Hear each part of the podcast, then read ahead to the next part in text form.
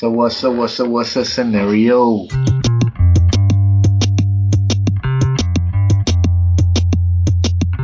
Eh, ¿Cómo se hace esto? Yo todavía no he dominado este, este sistema que llaman el Skype. Como debe ser. Bueno, mientras el invitado llega. Vamos a, mira, aquí, aquí parece que hubo una aparición. Hay una sombra conectada a nuestro Skype. Salud. ¿Qué estás tomando? Esto es una caja de 5 litros de vino blanco. Ok. Es bastante malo. Ok. Yo había comprado para hacer kir, que es cuando le echas este sirope de Mm. casis y lo mezclas. Eso es un aperitivo riquísimo. Y este lo confundí con una botella de vino rosado que tengo, de la misma calaña. Y entonces empecé a beberme Mm. este eh, por error, pero después tenía la cosa ya abierta y preferí seguir bebiéndome el vino blanco. No sé si se Mm. entiende.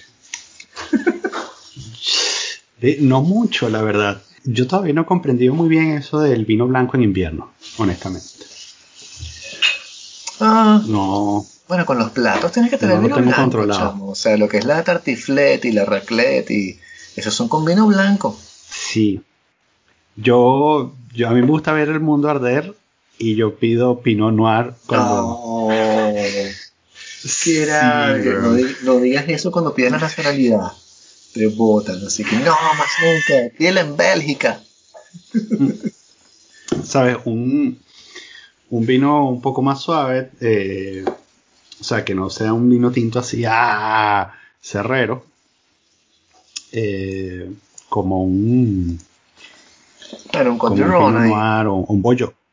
Ah, un Sí, Beaujolais. sí, puede ser, puede, ser- puede ser Beaujolais, por ejemplo. Eh, entonces, le va bien porque, bueno, tiene un poco de cuerpo, eh, da más calor. Eh, que el vino blanco no se echamos. Bueno, tú sabes, actually, eh, cuando tú comes un plato con queso hardcore, no deberías tomar nada frío.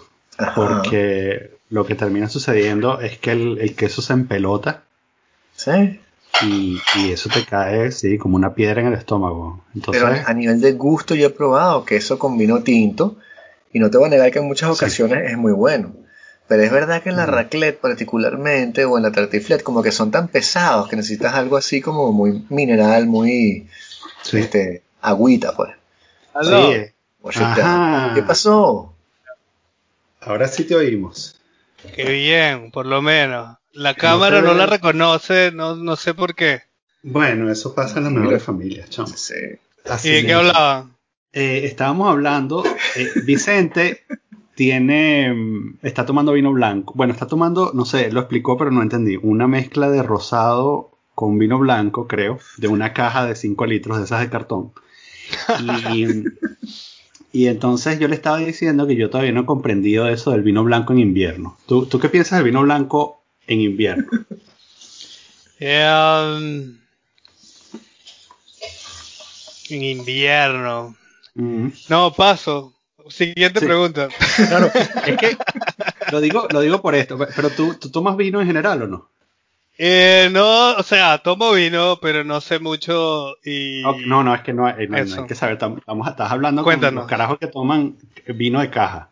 De caja, No, por supuesto. Exacto. Sí, sí. Claro. Este, pero mm, no, es que yo le estoy diciendo que, coño, que el vino blanco, ¿sabes? Cuando tienes frío y el vino blanco se toma frío, eso es como tomarse una, una cerveza mientras está nevando, ¿no? Claro. Eh, Pero no sé, no, no es tan malo, o sea... Mm, eh, ¿Viste? Un Ajá, es como que no, no te da más Ah, frío, pues. No te da más Mm. frío. Claro. Yo como que eso lo descubrí aquí, eh, eh, como que aquí en, eh, en Buenos Aires comen helado en el invierno. Y a mí me parecía absolutamente eh, inconcebible. Sí, claro. Y un día lo, lo probé y me pareció perfecto. Porque no te da más frío, quedas igual, pues. Y tienes Ah, helado. Coño, bueno, gra- gracias por el dato.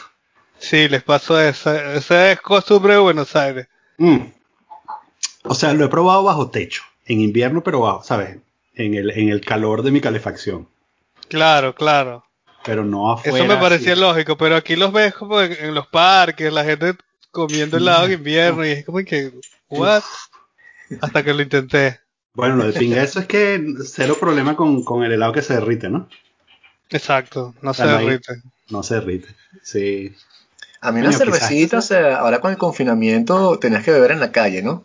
Porque te dan la cerveza para llevar y te la tomas ahí frente al bar parado en la calle como un gafo. Y el otro día estaba ahí con un pana y estaba lloviendo y todo. Y éramos como o sea, seis irreductibles ahí parados bajo la lluvia tomándonos una cerveza, chamo. Y estuvo, estuvo bien, o sea. Si fuera Canadá o algo así súper frío, sí, o de pronto donde vives tú, sí te diría como que no, un whisky, una vodka, porque me estoy congelando. Pero no sé, una cervecita sin invierno, este, tienes que probarlo. Deberían hacer una canción que se llama así, como una cerveza en invierno. Cervecita de invierno, sí, qué Me bonito. vale. encanta, brutal, poético. Sí. Podemos hacerla, pues, ¿quieren, ¿quieren improvisar una canción? Sí, bueno, me encantaría. Ok, ok, ok. No, mentira. Es que estaba viendo, el, eh, escuchando el podcast de Tim Dillon. ¿Han, han- han visto ese, han escuchado ese podcast? No. Conozco a Tim Dillon, pero, pero no he escuchado su podcast. Comediante gringo, eh, yo lo, lo descubrí en Joe Rogan, Ajá, sí, sí, me invitado en Joe Rogan. Sí, que estaba en las elecciones, ¿no? Eh, estaba Sí, las elecciones. Ese, en la edición de las elecciones él estaba. Y su podcast es demasiado bueno. Es nada más él hablando durante una hora eh, improvisado. Pues se nota que es bastante improvisado. Quizás tiene ideas de qué va a hablar, pero casi todo lo improvisa. Y el bicho improvisa canciones así de la nada y, y son buenísimas. pero no creo que la de nosotros nos vaya a salir del No. nivel. No. Eso dijeron los Beatles. Tú sabes ¿Qué dicen que, ustedes de los eh, Beatles? ¿Quieren hablar de los Beatles? Porque ese es un tema que me interesa. ¿Cuál es tu Beatle Fire. favorito? El segundo Paul. Eh, Me, me quedo con el segundo Paul. ¿Cómo? Lo he aprendido a... Eh, ¿Qué opinan ustedes de esa teoría de que Paul McCartney se murió Ah, y lo, claro, lo porque Paul? McCartney. Claro, porque después de Abbey Road es el segundo Paul, es la cosa, ¿no? Después de después de Revolver, Después de Revolver, o sea, Abbey Road ya Sí. es con el segundo, ya es con el segundo Paul. ya con el segundo Paul. O sea, el primero con el segundo Paul es eh, Sgt. Pepper. Mm, Y esa es como su presentación. Todo el Coño, disco es eh. como la presentación de, de Billy Cheers, pues. pero, pero, claro, Billy Shears, sí, no me acordaba, pero no me acordaba el nombre, pero el, ese disco es muy arrecho, weón. Yo creo que es Brutal. imposible decir que, que el segundo Paul no es mejor que el primero. El segundo Paul es mejor que el primero siempre, entonces. Exactamente, eso es lo que yo pienso. Pero, y va a salir la película ahorita, ¿no? La de este Peter Jackson. Sí, sí, yo vi el, el corto y se ve increíble. Me, Mm, me- pillado, estoy muy interesado. No es como un corto, sino es como un, es largo, dura como ocho minutos y, y tiene varias escenas. eh, a mí me, me abrió el apetito. Wow. Ok. ¿De, de qué es esa película? No, no estoy enterado. Eh, Peter. Jackson, Mm. sí, le dieron como o- 80 horas de, de material eh, Oh. inédito de los Beatles. Y lo estaba editando en una película, eh, no sé mucho, documental. eh, se ven escenas de de ellos como compartiendo de una manera que, que pensarías que no, porque es como de la época en que ya están como peleados Mm. y, y se ve y se ven bastante fraternales, o por lo menos en eso en lo que mostró, no, capaz hay unas peleas ahí grabadas interesantes. Claro. Pero no sé mucho, pues no, Sí. tampoco Entonces, es como, ajá. y entonces, este, de, entonces de Sgt. Pepper, o no, mentira, en, en, en general la discografía, ¿cuál es la mejor canción del segundo Paul? Eh, uy, está Mm. difícil, tiene tantas. Ah, esta vez, exacto, claro. sí. Eh, Eh, no sé, te lo contesto al final del programa, lo voy a ir pensando. ok, muy bien. esto es Voy- demasiado, voy, pues. pensando, voy- voy pensando, Me- me- sí. Es un compromiso, pues, pues que ahí eh, por siempre mi Claro, respuesta. claro, queda, queda así. Claro. Y entonces después la, la la gente nos escribe, nos escribe furiosa en Twitter diciendo, ¡ah, no! Sí, sí, no, no. Esa, esa canción es de George Harrison. Además, me puedo equivocar, no, olvídalo. ¿Te imaginas? La gran cagada. Sí, sí, sí. Este. No sé, yo siempre me he preguntado este, si los Beatles podrán trascender a la generación que viene después. Porque con la de nosotros este, nos llegaron los Beatles eh, de, lleno. Pero me pregunto si la nueva generación de ahorita que, que, que crece como que escuchando con hip, hip hop y de pronto Green Day y cosas así, o de pronto rock del, del que hay. Pero me pregunto si, si, si podrá trascender un disco de los Beatles así que los chamos que, que escuchan esos singles así en la radio de Katy Perry. Después de que, ah, sí, voy a escuchar todo Abbey Roads y tal, va. O sea, Está difícil, como que hace unos 10 años yo te hubiera dicho, por supuesto, los Beatles son por siempre y tal, pero esta generación de ahorita nueva no, no, no la entiendo. sí. Bueno, nos dijeron que el artista más escuchado de toda la historia era Drake, que salió como que en Spotify, rompió un récord de que un billón de, no sé cuántas, o sea, era un número así brutal de escucha o algo así. Y tú dices, wow, que, que, que extraño este mundo en el cual el artista más famoso así es una vaina que ni me interesa ni he escuchado mucho. Claro. Déjame, déjame Sí. prepararme para esa conversación con mis hijas dentro de 10 años y que, ¿qué? Pero papá, ¿cómo vas? ¿Sabes? Drake es el mejor artista de la historia. Y, y empieza, empieza a citarme líricas del carajo y yo que no, coño de tu madre". Claro. A mí, a mí no sé, o sea, Drake me, me llama la atención porque me parece que es demasiado eh, masivo en Estados Unidos, pero no en el resto del mundo. Pues a mí no me parece Sí. que él sea tan importante en el resto del mundo. No es como Michael Jackson o como Sí. Madonna.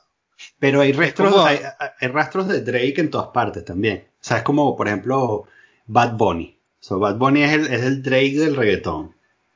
Total. Eh, y y sin, sin Drake, por supuesto, no habría, coño, no habría la mitad de los reggaetones. ¿Cómo se llama el colombiano este? Que también es así como Maluma, ¿no? Maluma Sí. también es. eh, entonces. Drake Soso. Sí, Re- Drake Soso. es- Sí, es como, quizás Drake sea así como que, ¿sabes? Como los cantautores, compositores, ¿no? Así como que, o sea, todo el mundo quería ser Bob Dylan, entonces, ¿sabes? Silvio, Claro. Silvio- no, hay, no hay Silvio Rodríguez sin, sin Bob Dylan, ¿no? Entonces es lo mismo, ¿sabes? No hay, no hay Bad Bunny, ese es el equivalente, ¿no? Entonces, imagínate Claro, pero cuéntame algo ustedes que están en Europa, eh, allá se escucha Drake, o sea, ustedes oyen Drake en la radio, por ahí como que Mm. caminando por la calle, Sí, en sí, una sí. tienda, Sí, sí, Sí, sí, se se, sí se oye. O sea, se oye. No sé hasta qué nivel así, eh, o sea, los hits masivos del tipo, tipo, o sea, el, el bailecito ese de, ¿cómo era? El bling bling no sé qué tal, eso se Sí. escuchó que jode y, y las vainas así, pero después, a menos que escuches radio de hip hop, no vas a escuchar mucho, mucho Drake, pues, o sea, no tanto como en Estados Unidos, que en Estados Unidos sí es como, te martillan por la cabeza, en la televisión, en todos lados, aquí si tú no sigues, lo que tú siempre vas a escuchar son cosas más pop, más de, de este rockcito así francés, tipo Rafael, qué sé yo, o las nuevas cosas de, de música bailable, que están sonando como una especie de zumba, así, con ritmos africanos, y de ahí un rapero arriba puede ser. Y esas Mm. cosas son las que más se escuchan así de manera masiva, que bueno, son asquerosas, son unas cosas todas con autotune, pero este, o bueno, no, no lo voy a decir así, simplemente no me interesan a mí, digamos, Ajá, este, correcto. rectificando, ¿eh? Wow. Pero sí, pero para escuchar Drake tienes que, o sea, tienes que meterle y yo nunca le metí mucho, pues, o sea, yo, eso, no, yo no escucho tanto hip hop así, pero eso, cuando escuchaba Kendrick o, o las cosas que escucha Daniel, Drake escuché un par de discos, hay unos discos que me gustaban, hay un disco que se llama, no me acuerdo ni siquiera, en fin, uno solo que me gustaba, así que yo, ah, ok, para correr está fino, corría. Ok. Claro. Seguro es el que le escribió The Weeknd. que se llama Not- Nothing Was the Same. No, no, sí, no, era In the Nine o algo así, Back to the Nine, no sé qué vaina. Que tenía unos buenos, unos buenos hooks, ¿sabes? Tiene una, en fin, tiene una producción Sí. fina. Pero no, mira, el bicho es bueno. A mí no, a mí no me parece malo. Lo que pasa es que no me interesa. No, que te iba a decir que en tu libro, este, La Tormenta, que estaba buscando por ahí justamente cuando vi que ibas a venir para el podcast, tú tienes una referencia y tú dices que tu libro tiene como cosas de hip hop.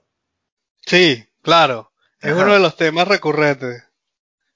¿Ok? Pero, eh, porque en el, el uno de los temas del libro es como cuando empecé a hacer música. Como yo nunca había hecho música, siempre había estado eh, rodeado por músicos durante toda mi vida, pero nunca me había atrevido y nunca aprendí, ¿no? Eh, y, y en un momento no podía soportar más como el peso que eso me generaba, ¿no? Como nunca haber hecho música. Y, y, y lo que se me ocurrió fue empezar a hacer hip hop. Pero como el hip hop es tan importante, es, es como una, es como sagrado un poco. Eh, no, no lo podía hacer sin hacer una investigación eh, real, ¿no? Entonces, eh, en ese libro documento un poco eh, el principio de esa investigación. Eh, pero sí te les digo que a mí me conquistó completamente, pues yo ahorita escucho 90% hip hop. Mierda. Pero hip Sí. hop este norteamericano. O... Solo norteamericano. Lo siento por los demás, eh, pero a mí me parece que el norteamericano es el que, el que tiene más nivel lirical. Mm. Como que en todos los demás países eh, no han eh, llegado a esa profundidad lirical que tienen los gringos. Pero ¿en qué sentido? Porque, o sea, es una cuestión de parte técnica de que pueden ir rápido así y, y ha- hacer cosas tipo Eminem yendo súper rápido, o en el sentido de que no han llegado, de, de que no pueden echar un cuento como le echaba Biggie, que te va a echar toda una historia, que va a hacer como todo un disco alrededor de que el tipo lo sacan de la cárcel y todo el disco gira alrededor de eso y es una especie de ópera prima. Claro. Eh, eh, en el flow no creo que haya mucha diferencia, ¿no? Que es como, como dicen las cosas, en eso sí el nivel es más o menos parejo a nivel mundial. Porque es como una cosa técnica. En la parte técnica no creo que sea la diferencia. La diferencia es como en la parte, eh, en, la, en las letras. Como que Biggie ap- eh, te está contando como una historia eh, de, de gangsters, de, de venta de drogas, de asesinato, pero a la misma vez lo está haciendo como con una poesía eh, de nivel de nivel de poeta, o sea, está eh, hace hace eh, referencias, metáforas, eh, utiliza todos los recursos poéticos de una manera que, que no me parece que lo hagan los de los de ningún, bueno, no sé, sabes, yo nada más puedo, en realidad como tienes que entender la letra, yo nada más puedo evaluar el rap en español y en inglés. Como que lo, eh, de los demás países no puedo hablar porque no hablo el idioma. Eh, pero, pero bueno, el punto es que los gringos están en un nivel demasiado alto. Biggie es increíble, o sea, eh, ahorita ya hay electrónica, Ujú. a- Ujú. le- les ha llegado ese nombre. Sí, yo vi, Claro, claro. claro. A mí me lo pasó Daniel justamente. Fan, fan del disco este que se me olvidó cómo se llama, que es blanco con como con un bordado negro, no sé, que es este año o el año pasado. Sí, sí, sí. Sí, se llama Act, Act 2, The Turn. sí. Esa, Sí. eso mismo. Sí. Es de, eh, ese, ese fue el que se coló porque nu- nunca lo lograron, lo lograron lanzar, nunca, no está ni terminado, pues es como Sí. una versión, eh, sin- algunas canciones están sin mastering, algunas canciones no, no están como terminadas, pero es, Mm. para mí fue el mejor disco del año pasado. Ah, Sí, bastante profundo y tal. Pero siempre dicen, bueno, eh, yo no lo he escuchado mucho, pero el de este Run the Jules. Sí, Del me año encanta. pasado. Me encanta. Killer Mike y el P. Sí. que, que desde que se juntaron se volvieron como mucho más que la suma de sus partes, ¿no? Como una máquina, porque ellos son, ¿sabes? Están rapeando desde los 90, Claro. los dos. No, y es bueno separado. también que esa especie de rap así como de boom bap siga pegando y siga teniendo impacto porque como en otros países, bueno, por ejemplo justamente en el rap francés, todo eso ha quedado de lado. Aquí nadie está haciendo boom bap y las cosas de rap que pegan son bromas de verdad con mucho autotune y, y mucho, este, como lo que canta Future. Una cosa así, Claro. entonces todo suena como igual y nadie está haciendo de verdad otros tipos de rap, mientras que es verdad que en Estados Unidos tienes como diferentes capas y tienes todavía un rap social que también va pasando por otros lados y, y otros movimientos, pues, que son interesantes. A mí me gustan, bueno, los, los Sweatshop Boys. Son muy Eh, interesantes. no, no los conozco. Ah, no, claro, eso no es ¿Qué tiene Hims este pana? los, los hindú. Sí, exacto. Sí, sí, el, sí. el, el cantante, el, el, Sí. el actor, ¿no? Riz Ahmed y Hims. Exacto. Riz Ahmed y Him, sí, son los, los Sweatshop Sí, Boys. sí. Y tiene una canción Claro. que se llama TSA, que es como que están en el aeropuerto y dicen como se le van a llevar las maletas y cosas así, pero con ritmos este, hindúes. Me parece bien, bien interesante o sea, la, la fusión y la mezcla. Este, Sí, Entonces, no sé, como que eh, se- hay otros caminos por ahí, pues. por supuesto. Sí, yo creo que el hip hop es bastante eh, ilimitado porque agarra de todos lados, ¿no? Eh, siempre puede ir agarrando nuevas cosas, siempre puede, es como, es como un collage.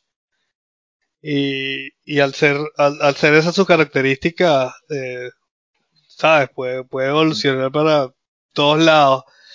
El problema es que cuando evoluciona cosas que a ti no, que, que a ti no te gustan, como lo que está pasando ahorita, que es esa, esa corriente ahí tipo future, el trap, trap hip hop, eh, no, no me gusta y ni me interesa y es lo más popular. Sí. Eh, sí, bueno, nada, nada es perfecto. Claro, ¿y qué opinas de como del el rap emo, así tipo Kid Cudi? A mí me gusta Kid, Cudi, Kid Cudi, pero, pero solo él. como que han salido un, po- un montón de, de, como con ese estilo que no me gustan, ¿no? Que si Lil Sí. Peep, horrible. Que si, ¿quién más? No sé, porque no me gustan mucho. Eh, pero Kid Cudi, Kid Cudi me gusta, pero, pero me gustó el, el primer disco, el Man on the Moon. Ajá. Pero, pero ahí en adelante no me gustó tanto y le perdí la pista. Y, el, y el, eh, ahorita este año sacó un Man on the Moon 3 que, que me han dicho que, o me han dicho, no, he escuchado por ahí que es bueno, pero todavía no lo, no lo he escuchado. Es burda de largo también, o sea, lo escuché y llegó un punto que tú dices, verga, te falta como la mitad del disco. Este, sí. Pero, pero había cosas que me, que me, que me interesaban, ¿no? Claro. Este, ¿Y cómo, cómo metes el rap en la escritura? Eh, como a mí me parece que todo el libro tiene como una cadencia hip hop. eh, cua- cuando lo estaba escribiendo en un momento se me ocurrió como, como meterle al- aliteraciones que, que la gente, lo- los escritores profesionales te, te aconsejan que no lo hagas, ¿no? Que no pongas aliteraciones porque son como difíciles Sí. de leer. Pero en el hip hop, eh, eso es lo que, eh, una de las técnicas que, Sí. que tú puedes utilizar para que la, para que suene como más cantado, ¿no? Hace, hace que todo suene mejor. Entonces le empecé a meter aliteraciones durante todo el libro y me parece que tiene como un cantado eh, hip hop. Además, ¿sabes? Habla de hip hop bastante, habla de Wu-Tang Clan, habla de Biggie y Tupac. Hay como una investigación sobre la Mm. muerte de Biggie y Tupac, eh, por supuesto, Yo he visto través un de millón internet. de vainas acerca de eso, chamo. Incluso me calé una, hay una serie, un podcast que hizo este, una revista, no me recuerdo cuál, este Slow Burn. Y eran como seis Oh, ese no lo capítulos. conozco. no lo conoces, tienes que escucharlo. Son No. seis capítulos y se meten de verdad en, en la muerte de Tupac y, y de Biggie. Y, pero con, con este nuevos testimonios y tal. Pero ya hoy en día sabemos lo que pasó, ¿no?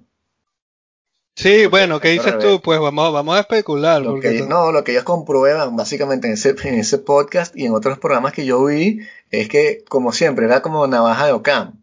Eh, la solución más simple era la que era y nos fuimos con unas conspiraciones horribles y lo que sucedió de verdad fue que Tupac y su eh, entourage y tal le cayeron a coñazos a un tipo en el lobby de un hotel y hay un video de eso.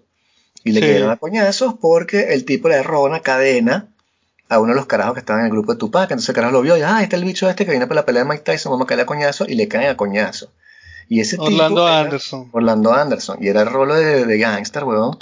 Y entonces su tío manejó el carro y este carajo este, le disparó. Después Orlando Anderson, lo matan eh, unas semanas más tarde en otro rollo que no tiene nada que ver. Y el tío va a la cárcel. Y entonces el tío no quería decir nada. Y en cambio ahorita, este año, o hace dos años, dijo como que bueno, voy a decir la verdad, yo manejé el carro y lo mató a él y tal. Esa es como la versión más depurada que tenemos ahorita. No, yo no me creo eso. Te diré, la, te diré Ah. que no me lo creo. Sí. Porque primero eso, o sea, como que maten a Orlando Anderson justo después, eso me parece como Mm, sospechoso, atando, sí. eh, sí, como eh, Sí, ¿cómo atando se dice? cabos. Atando Sí, atando cabos, los cabos exacto. sueltos, sí. Lo, lo Sí, mata una, sí. una banda rival ahí que lo ven una, parada en una tienda ahí echando gasolina y, y un bicho se para y tenían, tenían un, un peo, pues, porque estaban en un peo de territorio y un Crip Blood, no sé qué vaina, y, y le caen a tiros, o sea. Claro, podía claro. pasar, sí, o sea, Es podía pasar y es verdad que después de que matan a Tupac, eh, empieza eh, de verdad esa, esa guerra entre los Crips y los Bloods. Eh, eh, no, no es que no haya habido antes, pero digamos que ahí se empie- eh, te- te empieza una matazón fuerte después de que matan a Tupac. Por, porque matan a Tupac. Pero a la misma vez, eh, no sé, a mí me parece sospechoso. Y, y también que ese, que el tío este que es Kifi, Kifi D, Ajá. eh, habla ah, mucho después. eh, eh, esas son cosas que a mí me parecen sospechosas. Mm. Y hay un documental que se llama Biggie y Tupac, eh, o Tupac y Biggie, no estoy seguro el, el, el orden, pero es de, de un inglés que... sí, de, que- de Nick, Nick Broomfield. Ese tipo, que se mete burda él mismo en el documental. no Que él hizo qué. el documental de Kurt y Courtney. Ese mismo, Sí, sí, ese sí. mismo tipo, claro. Y ese tipo, en ese documental hay un momento en el que él descubre que, que, que ellos estaban bajo vigilancia del FBI. Y, y, tiene, y, y encuentra unas fotos de, de Tupac ese mismo día, fotos del FBI, eh, tomadas ese mismo día, Mm. y llama como al FBI y en el FBI le trancan el teléfono, ¿sabes? Y también de Biggie hay como eh, información de que, de que justo el día que lo mataron, eh, no me acuerdo quién tiene esa información, pero hay información de que también estaba bajo vigilancia del FBI ese mismo día. Y esas son cosas que a mí me parecen demasiado sospechosas y yo... Pero ¿y cuál es la razón para matarlo? A. Tupac porque a Tupac porque porque estaba eh, eh, con ese movimiento que se llama eh, oh, se me olvida Talk Life Talk Life. No sé él estaba intentando unir a la a la a, la- a la- a las bandas se supone. O sea hay hay hay hay material sobre esto. En el en el documental de MTV sale él hablando sobre esto específicamente, que él estaba como tratando de, de unir a las bandas y trataba tratando de, de, de, como de ser una fuerza positiva en, en ese aspecto, pues como de tratando de ser menos negativo y, y, y eso no puede pasar. Mm. Hay, hay un libro que se llama The Assassination of Tupac Shakur and Other Black Leaders que, que esta, esta es su tesis y como que a mí me parece la más creíble porque eh, el gobierno es el, el único capaz de hacer asesinatos que no se que no que, que sean que, que no que no se resuelvan sabes porque quién los va a resolver si todo el mundo trabaja para el gobierno Sí, Eh, bueno, pero, pero la que no veo a Tupac así ni- a Biggie, o sea, si eran como unos role figure en su, en su barrio, pero no es como que los bichos eran, eh, este, no sé, Nelson Mandela, eh, y lo está, el FBI es como que es una amenaza al poder constituido, sobre todo Biggie, porque de pronto Tupac uno puede decir que tenía un mensaje un poco más, eh, eh, o sea, como acababa en el sentido social, pero Biggie sí era un rollo mucho más de, de, de- baile y de cosas, sobre todo al final, estaba con, con Puff Daddy, o sea, estaba bailando en discotecas y tal, o sea, la cosa no es que se estaban oponiendo un tipo que escribió eh, el librito verde o el librito rojo. Eran unos tipos que hacían unos discos ahí, la gente las ponía en la discoteca y bailaba, ¿no? O sea, lo- ¿por qué los van a matar? Yo todavía no lo entiendo. Sí. No, o sea, ah, esa es una de las grandes preguntas y la, a Tupac sí te puedo convencer de que, de que lo mataron el, gobierno, pero a Biggie está mucho más difícil porque es lo que tú dices, pues Biggie no tenía un mensaje social, más bien su- sus canciones eran súper negativas eh, y, y- y estaban eh, transmitiendo un mensaje que, que a la que, a- que, que, que al gobierno le, le conviene, digamos, un poco, ¿no? Como toda esa vida de cáncer. Eh, pero para mí puede ser que, que lo mataron también atando cabos, pues. Como que se, una vez que matan a Biggie, ya, ya es como que queda, queda, queda la historia de que fue una guerra de pandillas, pues que lo que, lo que mató a esas dos personas fue, eh, quedaron como los mártires de, de una guerra de pandillas.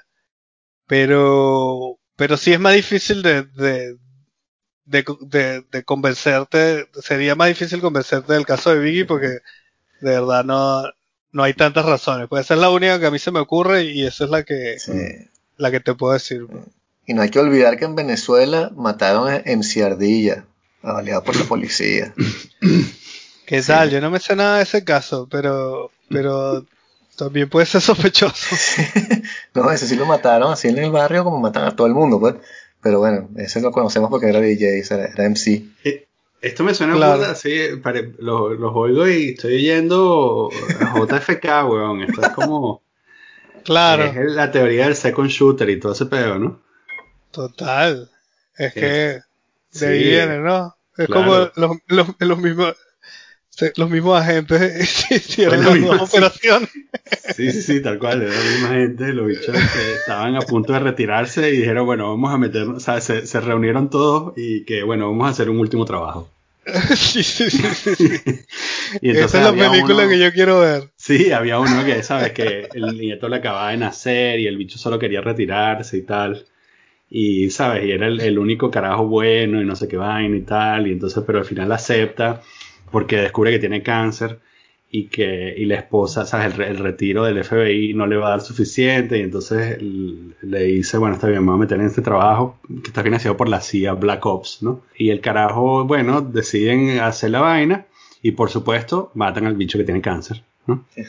En un enfrentamiento, ¿no? Y entonces es el, el único de los cinco que murió. Escribámosla. Vamos, vamos, vamos. No, a bueno, hacer- está vamos a bien, pues no- Vamos a hacer no- una, no una sesión de improvisamos. 12 horas. Sí, sí, exacto. Un episodio de Eh, 12 horas. el no, improvisamos la, la canción, pero ahí tú improvisaste el Sí, guion bastante bien. O sea, Sí, bueno, es- creo que. no sé, es que, ¿sabes qué? Me estoy- slam. Coño, me, me- me estoy haciendo viejo y, y nadie está haciendo las películas que yo quisiera ver, weón. Qué duro, ¿no? Eso, eso también me pasa a mí. Eh, entonces, y entonces pongo, pongo Netflix y me doy cuenta que, que acabo de perder una hora viendo una película que no voy a terminar de ver porque es muy mala. Y, ¿sabes? y total. es una hora, es una hora menos en mi vida, ¿no? Entonces en mi lecho de muerte va a estar, ¡ah! ¿Por qué vi esa puta película de Netflix? Sí, sí, sí. En, ve- en vez de ver Rápido y Furioso 3 otra vez. Eh, Contenido de calidad. Sí, no, está duro lo de las películas. O sea, Uh. siempre hacen buenas, pero cada vez Uh. son menos. Mm. Hay sus joyitas, chamo. O sea, bueno, a mí me gustó Sí. mucho Mank. Creo que ya la, ya hemos comentado más o menos, pero a pesar de que sé que es un- una, una selección súper cifrina, así como que, hoy me gustó la película intelectual. Pero no, en el hecho de que, este, estaba como curioso con la cosa y me pareció súper fácil de llevar. No me pareció nada intelectual, me pareció que los personajes estaban súper bien y me, me conecté con la historia. Pues como que a pesar de no ser, no conocer para nada eh, eh, la, historia de Mankiewicz y Orson Welles, más allá de lo que todos conocemos, este, me pude pegar con la, con la historia de los personajes y tal, y me llevó, pues. Entonces me- es la última, así que le recomendaría a la gente, pero es porque esos son mis gustos, ¿no? Si te recomiendo una película, sabes quién te la está recomendando. Pero sí, aparte de eso, coño, hay que, hay que ir atrás, pero, pero siempre hay sus cosas ahí que aparecen, o sea, no sé, yo, yo no pierdo la esperanza. O sea, antes tampoco todo era bueno. Cuando nosotros estábamos creciendo también No, tenemos no. esa, esa memoria así, que bueno, todo era bueno, Indiana Jones era bueno, Tiburón, sí, esas eran buenas. Pero había una pila de bromas que echamos, o sea, y una- unas B-sides que yo también vi, que dentro de todo eran buenas en el sentido así como que son tan malas que son buenas, kind of thing. Pero tipo, Sí. o sea, yo vi Meatballs, ¿entiendes? No sé si se acu- se acuerdan de esa película que le hizo. Harold Ramis, sí. Tremenda brutal. Dos es un clásico. Exacto. Pero no sé. Sí. Sí. Velocidad absurda. eh, no, mi dulce es lo máximo. espera. Sí, no, fue el mejor ejemplo. Velocidad absurda, weón. No me acordaba. Tan buena. Sí. No, Es claro, que, claro. ¿sabes? Gracias a esos panas, weón, porque imagínate una vida en la que nunca hubieses visto una película de Mel Brooks. ¿Cómo coño negocias con el mundo moderno si, si no aprendes a reírte de la estructura? Es una gran pregunta. Yo no sé cómo van a ser estos chamos ahora, porque películas así contestatarias, de humor contestatario, mm, No, no, No. hay. no las veo. Bueno, las que tienen ahorita son así tipo Maze Runner, ¿no? Y cosas así, Crepúsculo, qué sé yo, que te meten esa, esa cuestión de pseudo rebeldía. Sí, Ah, pero, sí, pero es rebeldía en serio. en la rebe- no hay nada más peligroso que la rebeldía en serio. Bueno, mira lo que nos pasó, weón. Sí. Y los bichos, si los, si los bichos hubiesen visto algunas otras, o sea, si los bichos hubiesen crecido con películas de Mel Brooks, este, hubiesen, ¿sabes? Cuando en, en el primer golpe de estado, eh, hubiesen dicho, ah, era joda, weón, ¿sabes qué pasa? y ya. No, pero se la tomaron en serio.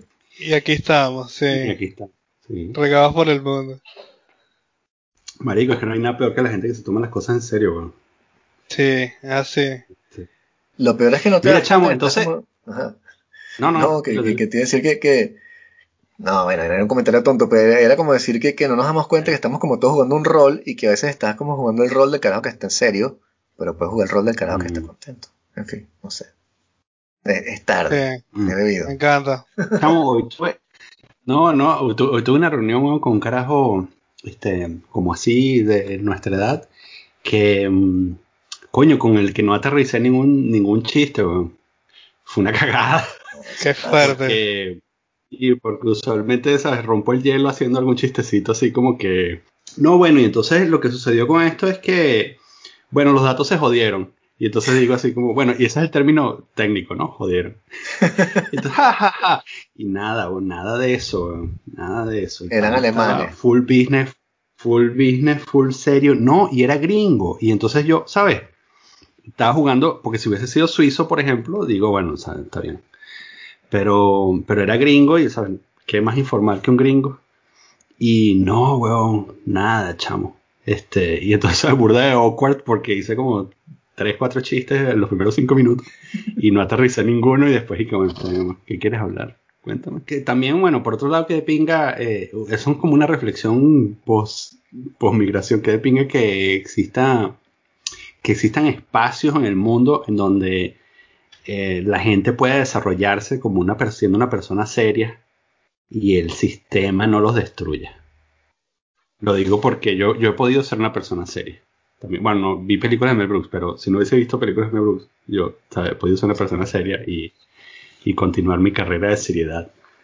En el, Y, en y el- lo difícil, lo difícil que es crear esas condiciones, que las damos por sentadas, que siempre No, decimos eh. como que no vale, pero esto siempre va a haber trabajo, siempre va a haber chamos. o sea, Sí, no, no, no. ¿Cuándo migraste tú, chamo? Muy poco. Tengo dos años afuera. Dos años. Ok. Wow, Ok. ok, Sí. virgencito. Sí. ¿Y sabes por qué? Porque estaba terminando la novela. No me quería ir sin, sin haber terminado la novela. No joder, Y eso me- es compromiso con el arte. Exacto, commitment. Sí. Yes. Total. Pensé que me iba a tardar como un año y me tardé siete. bueno, hiciste 400 páginas según vi, ¿no? Casi. Sí, es larga. Sí. Sí.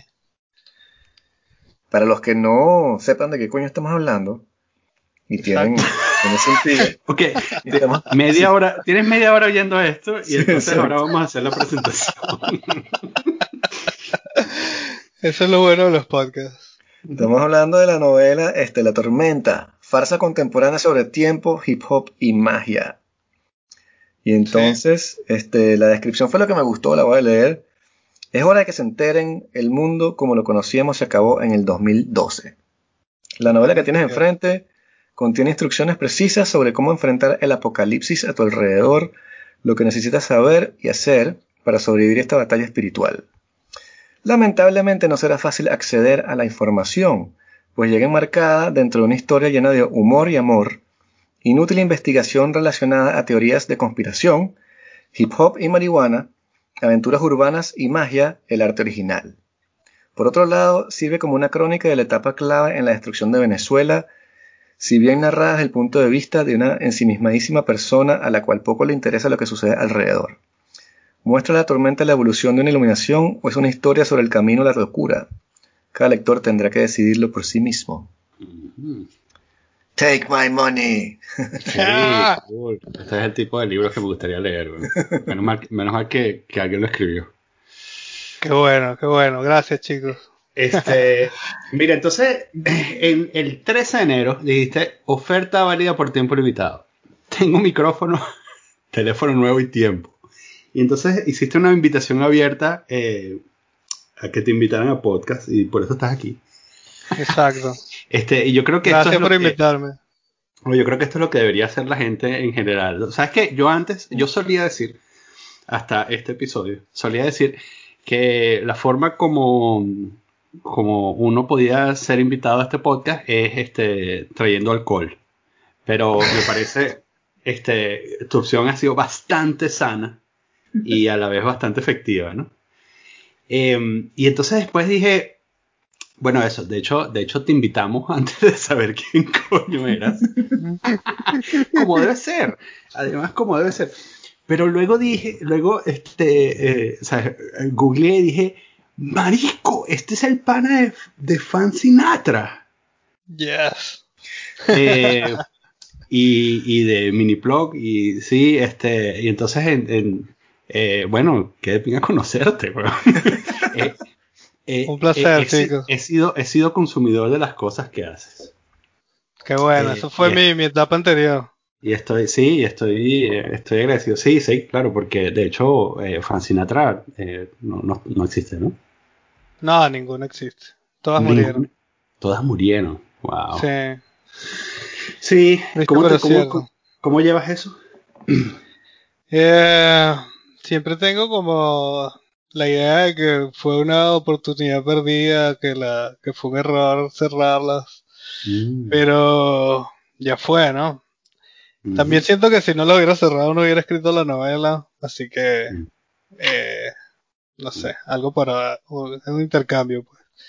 Pero te digo que eh, en esa época de la internet venezolana que, que fue para mí muy importante, eh, no sé si la gente la recuerde, pero por supuesto, eh, Panfleto Negro era eh, como, sí, era como, eh, yo lo sentía como complementario, pues, como Sí. que ustedes estaban ahí sirviendo a una gente y nosotros a otra gente, pero Sí. a la misma vez entre todos estábamos haciendo la internet venezolana, pues. Sí. Qué bonito eso que dices, porque yo iba a decir algo paralelamente gay a lo que acabas de decir, que era eh, que yo siento que de alguna manera eh, tenemos como esta historia compartida, ¿no?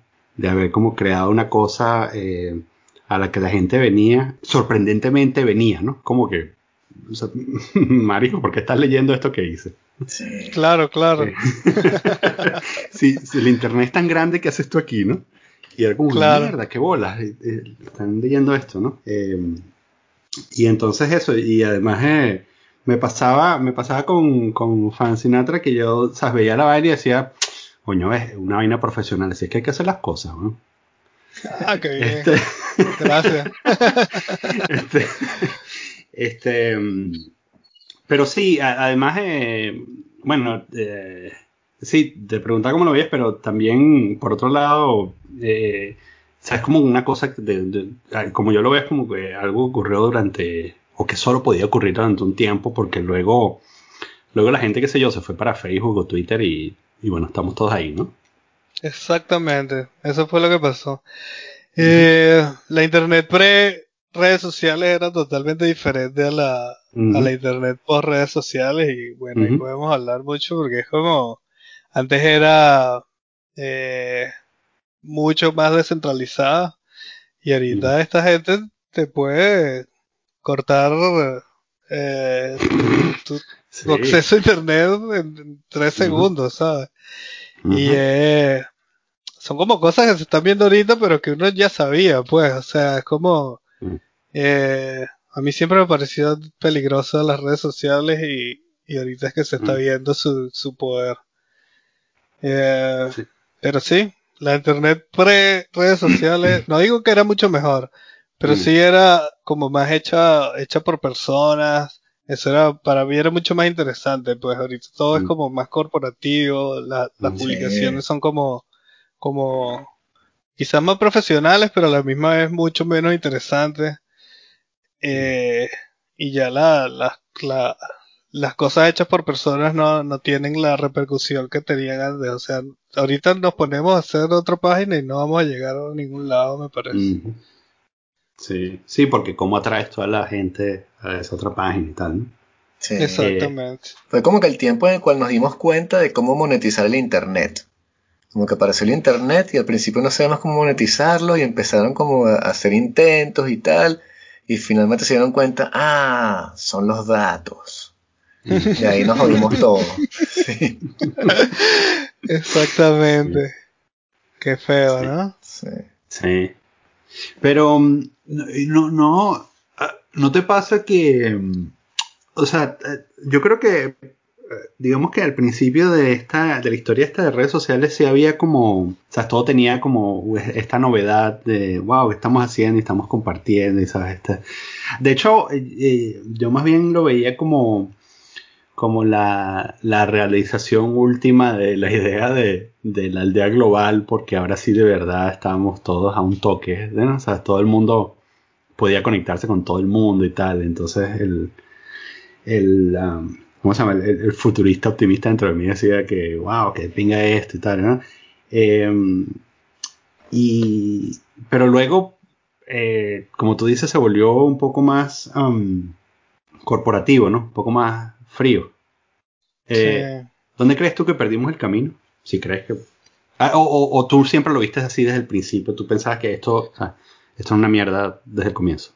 No, o sea, le veía su lado positivo y todavía Mm. se lo veo. O sea, no, no me parece que sea 100% negativo porque si no ya, ya lo hubiéramos desechado. Es como que tienen que darte una, algo que, que sea útil y que sea, y que tenga eh, como incentivos para que tú lo sigas usando porque Mm. si, si no, no, no lo usaría. Entonces, eh, lo veo como bittersweet, como agridulce, como Mm. eh, pero en general sí creo que fue algo negativo y, y no, no me di cuenta del principio, quizás ahorita lo dije, pero era mentira. me fui dando cuenta, me fui dando cuenta poco a poco y que wow, pero esta gente eh, se apropió del internet. Mm. Eh, sí. Sí, yo me acuerdo al principio. Cuatro compañías, cinco compañías, qué, qué feo. ¿no? Sí, que al principio hubo un momento bien interesante que se creó como una blogósfera, que era como que diferente gente que tenía blogs y eran redes, bueno, de ahí salió Panfleto Negro también, pero Panfleto Negro como que agrupaba a diferentes blogueros, ¿no? Y se crearon esos fenómenos de blogueros que tenían por su lado su página y después de pronto mutaban a publicar en páginas comunes y tener más audiencia, ¿no? Y era bien Claro. libre y era bien diferente y, y era súper abierto y tal y qué sé yo. Y en ese momento el, el único debate que había y lo más complicado eran los comentarios. Esta página cerró los comentarios, son unos fachas porque no me dejan comentar en la sección y broma. Mm. Y tenías que decir 3.000 comentarios en artículos, así, el poco gente. Y ese era como que eh, eh, el modelo que teníamos, bueno, era bien libre. Y de verdad que, bueno, fue, fue interesante vivir la experiencia de cómo pasó de ser eso a que, bueno, que, que las corporaciones se la agarraron, que empezó por Facebook. Pero incluso Facebook al principio, no sé, ustedes se acuerdan, que yo abrí Facebook, no me acuerdo en qué año, no fui de los primeros tampoco, porque no le había sentido para nada. Mm. Y luego lo abrí y era la etapa de Facebook en la que tenías como una especie de, de- de jardín virtual. Había gente que tenía como jardines virtuales y peceras virtuales y compraban pececitos para su jardín y vaina. Y tú le dabas clic y dije, ¿qué es esta mariquera de, ¿sabes? Juegos en Facebook y tal y qué sé yo. Y que esta gente no tiene nada que hacer, ¿qué es esto? Y había eso. Y después sí se volcó al mercado, ¿no? Mm. Sí. Sí. ¿Y, y tú no reutilizaste nada de eso en, en- en- en tu segunda vida? O sea, luego... Todavía ¿Sabes? no, todavía no. Mm. Quizá algún día. Lo tengo todo en un disco duro, que, está malo, pero, pero yo creo que se puede salvar toda esa información. No digo, pero a nivel de experiencia. No, no fuiste a donde Mark Zuckerberg y dijiste, mira, ¿sabes qué? Yo... Ah, no, no mucho. Eh, Mm. Porque cuando eh, cerramos Miniplug y, y cerré Fascinator todo al mismo tiempo, básicamente, como que eh, pasé, me puse a pensar como que en realidad qué quería hacer, ¿sabes? Como eh, a qué le voy a dedicar mi, mi energía eh, y, y, lo, y lo- la única respuesta que me llegaba era como a escribir una, una novela. Mierda. Qué loco de mierda, ¿vale? Sí, sí. Total, porque además yo ni siquiera he escrito muchos cuentos ni nada, que no como que se supone que tiene que ir como subiendo, subiendo los niveles, ¿no? Yo me lancé de una a novela y fue, fue un, un error, uno de los errores más grandes. eh, después eso se apropió de mi vida y yo como que durante todos esos años eh, lo, lo que trabajaba era como lo mínimo, como buscaba trabajos que, que, me, que me exigieran poco tiempo o poco, poco, poco intelectualidad. Y, y, le estaba dedicando como toda la novela, toda la novela. Entonces también, eso fue otra cosa que me perdicié, fue toda mi, mi experiencia siendo webmaster o, o productor, no sé, editor de web. Por otro lado, depende como de la, la sensibilidad con la que eh, la sensibilidad de la generación en la que creces, por ejemplo, el, eh, este cuento de, de, abandonar todo y, y, tomar este, cogerlo, o sea, trabajar lo necesario, pero solo todo en función de la novela, es algo de, es algo bueno, como muy romántico, como que tiene mucho valor en, en ciertos grupos, ¿no? O sea, yo le asigno valor, ¿no? algo que me parece que es como muy, algo muy gracias, de, gracias. Claro que sí, de, la vida la Claro, pero es que valor. somos sí, más o menos de la misma generación, ¿no? Sí, exacto. Entonces, Sí. Eh, pero claro, de generaciones anteriores o posteriores dirán, pero este pana, ¿qué le pasa, no? Sí, Este, total. pero, porque la, la- es como también, si, si uno dice, "Bu- bu- vamos a hacer una película, otra vez, y vamos a escribir un guion, eh, ya sé, este pana lo va a dejar todo para escribir una novela en un país que se está cayendo a pedazos. Sí. Eh, entonces, en plan así como. ¿Cómo se llama esto? Como la, la película esta cubana de. ¿Cómo es? Ah, fuck. En fin, todo al- a su alrededor se derrumba, pero el pana está ahí enfocado a escribir una novela y tal, y al final, ¿sabes? Eh, eh, eh, es, un- es, un- es una labor de, de- un- una historia sobre el, la- el verdadero compromiso con el, con el arte o con el verdadero compromiso con uno mismo, ¿no? Que Sí. este, o sea, yo, yo, eh, yo tengo la necesidad eh, biológica de decir algunas cosas eh, solo porque esta es la manera en que tengo para salvarme y lo más importante es que yo pueda, es como, Sí. como, como cagar porque si no se me van a reventar las tripas, ¿no? Eso nunca va a desaparecer, o sea, eso siempre va a estar allí. Mm. Este, de pronto no es, no en la forma de la novela, pero ese hecho como de creación, lo que e, es un arquetipo que tenemos instalado en lo más profundo de nuestro ser. E- e- esa- esas ansias de crear, e- esa cosa que te agarra por dentro, que después de pronto lo lees cinco años más tarde y es el peor cuento que jamás hayas leído. Pero en ese momento, para la capacidad intelectual o qué sé yo, de tu existencia ahí, eso es lo mejor que puedes hacer y es una cosa que tienes que expresar. O sea, eso siempre va a estar allí. Lo que sí es cierto es eso, que, que de pronto la técnica, la, la, la, la- la- la- el, el hábito, la cosa de escribir, mute. No sé si no va a desaparecer nunca, pero el- la forma de la novela, por ejemplo.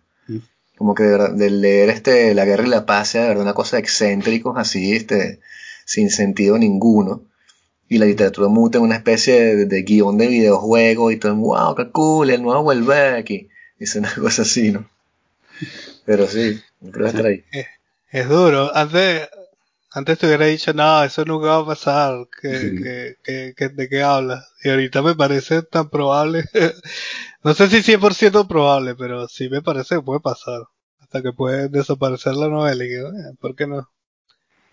Claro, y se Eh. sustituida por otras formas de narración. De hecho, ya lo ves como que las mejores historias están ahora como en las series.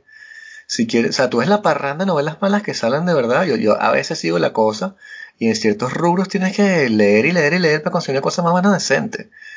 En cambio, a veces tienes unas series con unos guiones arrechísimos y un desarrollo que tú dices, bueno, ¿para qué estoy leyendo esta mierda de vainas si está pasando, Mm. este, bueno, Breaking Bad es como un cliché, pero muchas series que están bien, bien, bien escritas.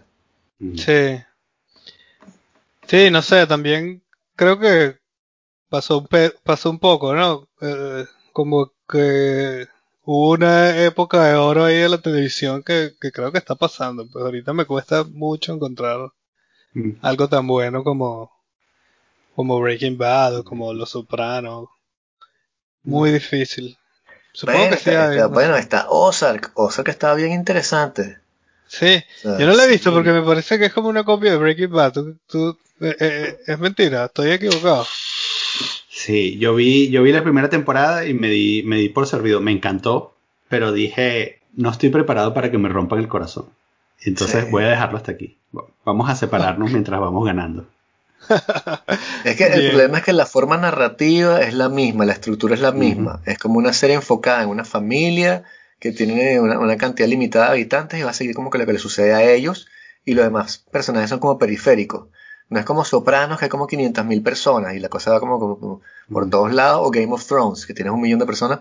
Entonces, al tener esa cosa molecular, meter el rollo como mafioso, sí, es verdad que se, se parece, pero eh, es imposible que Breaking Bad no impacte un- una pila de cosas que, que salgan después. Más bien, ojalá esto sea una especie de, de- de spin-off, porque van a venir cosas peores. Incluso este Better Call Saul es burda de buena para lo mala que hubiese podido ser. Tiene, tiene unas, A mí me gusta, Unas me temporadas gusta en la- unas temporadas en las cuales se pierden unas cosas así de, de rollos con el hermano, chamo, y usted qué mierda, o sea, perdió unas subtramas extrañas, pero eh, está bastante bien. Entonces, Sí. este, sí, no sé ni cómo llegar aquí. ¿Cuál, eh, eh, ¿Cuál es la mejor serie que has visto últimamente? ¿Qué nos recomiendas? Eh, pero tiene que ser nueva. o- o- No, no, puede ser. Bueno, nueva, nueva, me gustó mucho 30 monedas. ¿sabes de ah, sí, la de este pana, sí, del español, ¿cómo se llama? De Alex El- de la Iglesia. Alex de la Iglesia. Sí. Ah, no. Sí, No, no la he visto. Es muy buena. O sea, no es, no es, eh, es como de acción y aventura y ya, pues. No es, no, no tiene una profundidad así, pero es muy buena, está muy bien hecha. Quizás tiene efectos especiales que no son tan, tan espectaculares, ¿sabes? Están como me- medio mal hechos, pero, Sí. pero, pero pega con la estética de lo que está tratando de hacer. Me pareció muy buena, emocionante, divertida, eh, tiene de todo. Yo la recomiendo. 30 monedas. Ok, muy bien. Yo, vi- yo vi ayer, empecé a ver este Lupin, o Lupin, Ah, que, que Vi- francesa, Ah, vi algo, la no francesa, sí, vi el primer episodio y está bastante, bastante bien, chamo, me interesó burda. ¿Y Voy de qué? ¿Cuál es el, cuál es el, Bueno, se basa en supuestamente unas novelas que yo no conozco para nada, este, que son sobre un- el, el gentleman ladrón. Entonces es un tipo que nadie sabe quién es, entonces como que en cada capítulo va a cambiar de personaje o de personalidad y roba gente rica y por motivos que no conoces muy bien y la, cosa está bien escrita y tal y qué sé yo, y es una cosa tipo Misión Imposible cuando se van a robar la, la cosa que está ahí guindando, solo que es un collar que está en el medio del Louvre. Entonces está en el Museo del Louvre con la, utilizando los- las pirámides, la cosa transparente para filmar y tienen, coño, tienen escenas de acción así en el cual van a romper el museo y todo y este con un nivel de, de- de tecnicidad bastante, bastante buena y está súper bien porque está bien ritmada, no, no, no se pone como lenta. Pero ese es el primer capítulo, ¿verdad? capaz que después se pone horrible. Mm. Claro, ese es el problema. Sí. Es difícil evaluar de un solo capítulo. A veces empiezan bien y después. Sí, sí, claro. Pero, yo creo que pero me hay- interesa hay- porque me interesa porque es francesa, pues quiero, Mm, quiero- sí. me interesa como sí. ver eh, cosas de diferentes lugares Sí. para. Bueno, y esa Para serie variar. salió por la ley francesa, que la gente se burlaba, porque la ley francesa obligó a Netflix que si llegaban a Francia tenían que dar dinero para hacer series francesas. Y con ese budget fue que salió esta serie, man. ¿Qué En tal? cambio, sí, en cambio Netflix llega a Venezuela y no le dan plata a nadie. Exacto. Tantas series que se podrían hacer. Podrían hacer. Por- es verdad. Sí, Sí. Sí. De hecho, El porque. material que tenemos es Claro, ah, incluso podrían hacer una telenovela. Exacto. Sí. Bueno, la, la película Sin esta que hizo inventar el, el francés este que me mandaste tú, este, Daniel, la que está como filmada en un celular. Es como una fiesta y tal, y están en el este y se, se, se- se llevan a los tipos secuestrados, que es una cosa así de... que le hizo un francés, no me acuerdo por qué, este, y estaba muy buena, o sea, en fin. No sé si la referencia, pensé que tú te ibas a acordar el nombre de la película. No, no me acuerdo. vida, buena vida, algo así se llama, no sé, ¿De fin. qué estás hablando? Tú me lo mandaste. ¿En el, e- ¿En el este de qué? ¿En el este de Francia? ¿En el este de.? De- no, en Caracas, que están en Caracas en una fiesta. Ah, sí. Y llega un tipo con una escopeta Oh, y se lo llevan secuestrado. hecha en México, en Colombia, una cosa así. Sí, se supone que es en Venezuela y tal. Y, este, y el director Sí, es sí. francés, pero vivió en Caracas y entonces le, le gustó la cosa. Verdad. Wow. No, no me había enterado. ¿Cómo se llama? Coño, estoy aquí googleando como loco. Estoy googleando como loco. Sí. Eh, Y es grabada con teléfono. Con, Parece, tiene estética, ¿sí? se supone que es un teléfono, entonces tú sigues la narración del teléfono, ¿sabes? Entonces se corta y después se prende y están los malandros así que te van a matar y se corta, o sea, es burda estresante también, tiene, está súper bien manejada. sí. Este, sí. Ah, me gusta. Está Sí. interesante. Se la vamos a conseguir y pasar Sí, o no. O no. Sí, o se queda en nuestra memoria. Así es este podcast. Sí, es que imagínate, ¿sabes qué es peludo? Mira, puse este Caracas secuestro. Película Y que 100 mil millones de hits. Ay, qué duro. de la madre. No, pero lo puedes poner en los show notes, ¿no? La- eso, Sí, sí, sí, es que eso es lo que voy a hacer. eso es lo bueno de los podcasts. Dejo esta página abierta de Caracas secuestro en Google y mañana lo leo y digo, pero ¿qué coño estaba buscando yo? Qué Sí. fuerte. Qué fuerte, weón. Este... Reírse de eso, ¿no? Sí, sí, claro. Eh, pero Mira, cómo eh, a ti- Ya que- ya va, ya- ya tengo aquí, se está cargando. Wow, qué Francés. rápido. Coño, es que es una vaina de, de- es que ahora trabajo con SEO, Daniel. Ah, imagínate. Ah, Wow. yo escuché Se llama- ese, ah, ese, mira, se ese llama programa. auto- Autocannibalism. Autocanibalism. Autocannibalism. Y cannibalism es con dos N's porque está en inglés, entonces es auto, C-A-N-N-I-B-A-L-I-S-M. De. Cédric Blas Lesbois. Lesbois. Ok. Y está en Vimeo. Sí. Tremenda, tremenda. Todo eso para Este, decir que Netflix debería en eso. Todo para decir que sí, que Netflix debería financiar estas vainas. Al, al pana Cedric lo deberían financiar este, porque necesitamos este tipo de contenido. ¿no? Exactamente. Sí, este, Historia yo vi una vaina hace años, este, que no sé por qué me acordé de ella, pero cuando estaban ustedes hablando de esto, eh, hace, hace como dos años, eh, hay una serie en Amazon, en Prime, que se llama Patriot, así como Patriota, Ajá. eh, que tiene solo dos temporadas, así que no, no tienes que casarte con ella. Y a ti, Amilcar, que te gusta inventar canciones eh, improvisadas, te va a gustar. The Boys Sí. también me Eh, gustó bastante. Patriot, Patriot. Ah, The Voice me gusta mucho. Sí. Sí. Sí, sí, está buena, weón. Yo me quedé Sí. enganchadísimo, pero mal. Sí. Mal así de que, ah, quiero más, coño de la madre, no tengo que esperar. Sí. Pero Eh, bueno, bueno, muchachos, este, se está Ajá. haciendo tarde por Ah, aquí, está- entonces mira, llegó, que... llegó, lleg- llegó el policía a la hora. Es que ahora Vicente trabaja. Sí, chamo, sí, ahora y, Claro. entonces, y entonces este, tenemos, bueno. ahora tenemos tiempo limitado porque trabaja. Antes las nos reuniones. Sí. Antes nos caíamos a palos y entonces entraba mi esposa, entraba Mónica y decía que, que, bueno, bueno, bueno, a, Exacto. a- a colgar que hay que desocupar el cuarto. Este, Miren, pero podemos hablar en otra ocasión. Estoy Claro, disponible no. para ustedes. Este- No, pero Este tienes que decirnos cuál es, muy bien. cuál es tu canción Sí. del Paul McCartney 2. Ay, chamo. Uf. Se Ah, acabó el tiempo. Time is up. no. Eh, a ver, a ver, a ver. Sgt. Peppers. Eh, no, vamos a ver. Eh, Paul McCartney 2 songs.